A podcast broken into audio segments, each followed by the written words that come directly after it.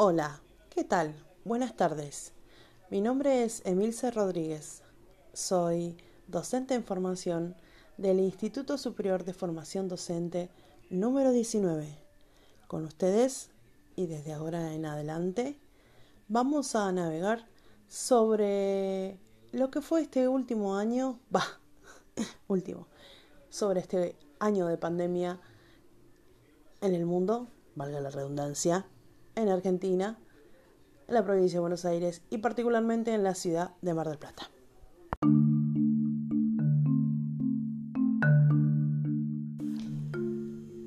Corría diciembre del año 2019 y en una ciudad de China, Wuhan, se estaba llevando adelante un momento crítico en cuanto a lo sanitario y todos miraban a los pobres murciélagos. Otros generaban teorías conspirativas con Estados Unidos, Bill Gates y el gobierno israelí. Pero concretamente sabíamos, o por lo menos sospechábamos, en realidad el público, la sociedad en lo común no, pero sí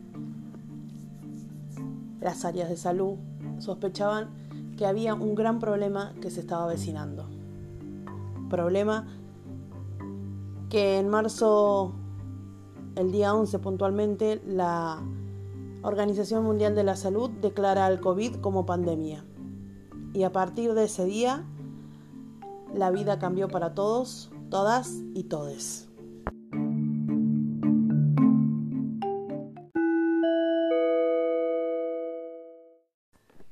Su atención, por favor. Usted está por abordar el vuelo pandemia. Desde ahora en adelante va a poder eh, conocer cómo se sucedieron los hechos en términos educativos en el territorio nacional argentino. ¿Y qué pasó con las madres, los padres y las niñas durante ese periodo? Cinco minutos no alcanzan, ya lo sé pero algo vamos a hacer.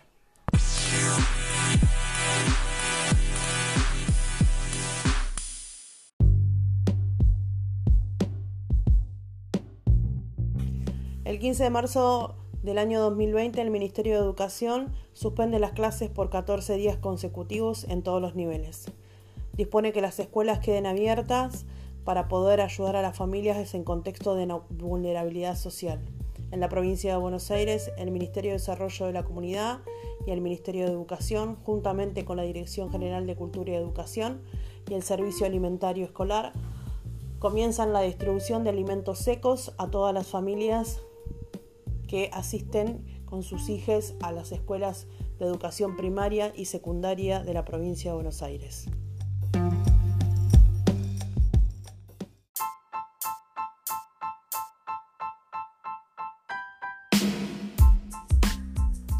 Resolución del Ministerio se encontró enmarcada en el Comité Interministerial y con aval de la Organización Mundial de la Salud.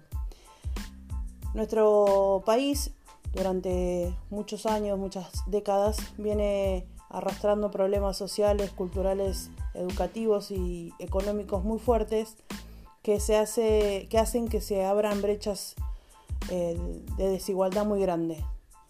Por lo que para acompañar la medida del Ministerio, se adoptaron otras medidas para acompañar a las niñas durante el periodo de la no presencialidad.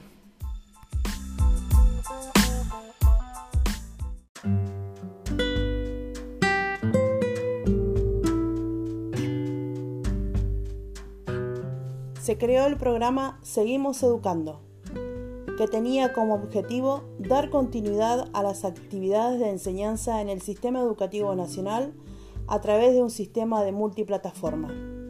Se creó una página web que es la www.seguimoseducando.gov.ar, que es un espacio de autoaprendizaje y de navegación gratuita. También se podía acceder desde la TV pública, Encuentro, Pacapaca, Deport TV, Radio Nacional y Contar a todos los contenidos que este programa generó para el acompañamiento de las niñas durante el, el periodo de no presencialidad. Como alternativa también para aquellos que no tenían acceso a Internet, que estaban en ámbitos eh, de ruralidad y de vulnerabilidad social, se generó un material impreso para poder acompañar a estos niños y niñas.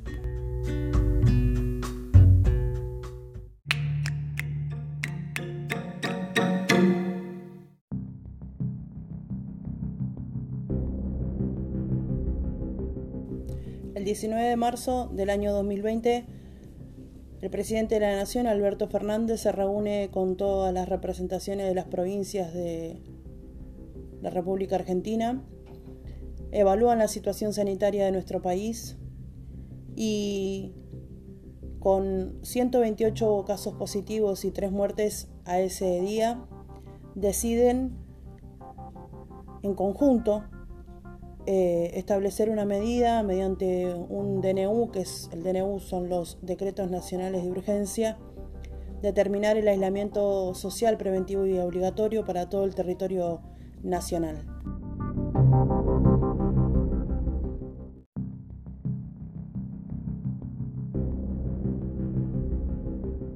Se determina que solo se podrá circular con un permiso que lo habilite a poder transitar en el territorio. Se establece mm, personal esencial, que serían los trabajadores de la salud, trabajadores de las fuerzas de seguridad, aquellos que estuvieran relacionados a la producción del alimento, trabajadores del petróleo,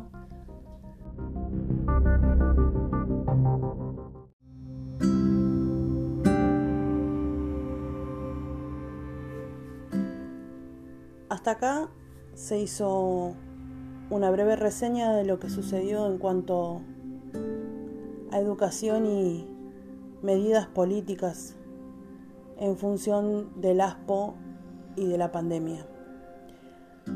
Pero estas medidas no llegaron, o al menos no cubrieron en su totalidad, las necesidades de las familias y de las niñas. Y pongo en primer lugar a, las familias porque no podemos pensar como una parte individual a los niños y niñas que aprenden, porque las familias también aprenden con ellos. Y el ASPO vino a modificar toda una estructura que venía acompañándonos en el transcurso de la historia del sistema educativo nacional. Se hicieron muchos esfuerzos en cuanto a diseños curriculares de formación docente y diseños curriculares para las niñas para poder modificar el paradigma educativo. Venimos con el fantasma del imperio del currículum residual sobre nuestras espaldas y la situación en cada uno de los hogares se vio bastante alterada, no solamente por la cuestión sanitaria. Recién pensaba en cómo podía expresar los momentos con palabras que tuvieron que atravesar las niñas y las familias. Creo que tuvimos cinco momentos puntualmente. El primero fue el de, bueno, casi como onda vacaciones para las familias y las niñas, retrasar las compras de, de algunos útiles escolares, esperar a ver qué sucedía, la esperanza de que se pudiera modificar la situación. Poco a poco los contagios fueron aumentando, las muertes iban creciendo, se hablaban de curvas de contagio, si barbijo sí, si barbijo no, rociar hasta el último cabello de nuestro cuerpo con alcohol y desintegrar nuestras manos con la aplicación de él. Posteriormente empezó una etapa más profunda que fue la de la incertidumbre, acompañada de la preocupación también. Y finalmente se dieron dos situaciones que fue la de la desorientación y la de la tarea quien la hace. Creo que la pandemia dejó traslucir un montón de situaciones que no se querían ver y que con la no presencialidad y esta idea de aprendizaje mediante multiplataforma se vieron transparentadas de manera brutal a veces y otras veces eh, refregándonos en nuestra cara aquello que durante mucho tiempo se había querido invisibilizar.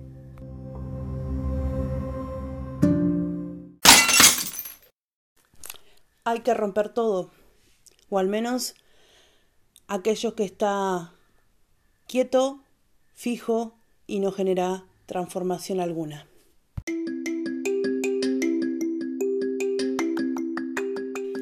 El diseño curricular vigente nos habla de la inclusión efectiva de las TIC. Dice, el concepto de transversalidad implica pensar las TIC no como un corpus aislado de saberes y prácticas, sino como un conglomerado de recursos para pensar nuevas formas de conocer. Mágico lo que acabo de leer y transformador.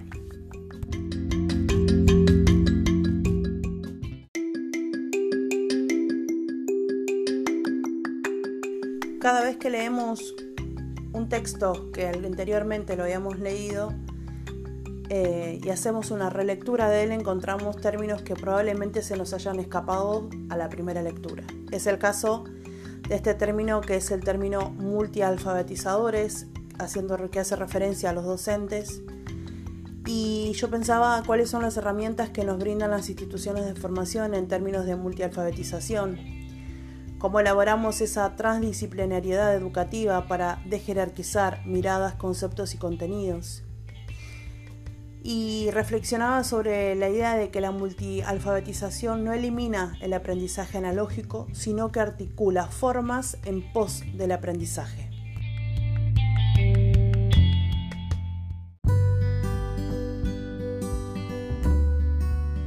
Hay que terminar el podcast. Me pasé y me excedí en el tiempo. Seguramente son más de cinco minutos.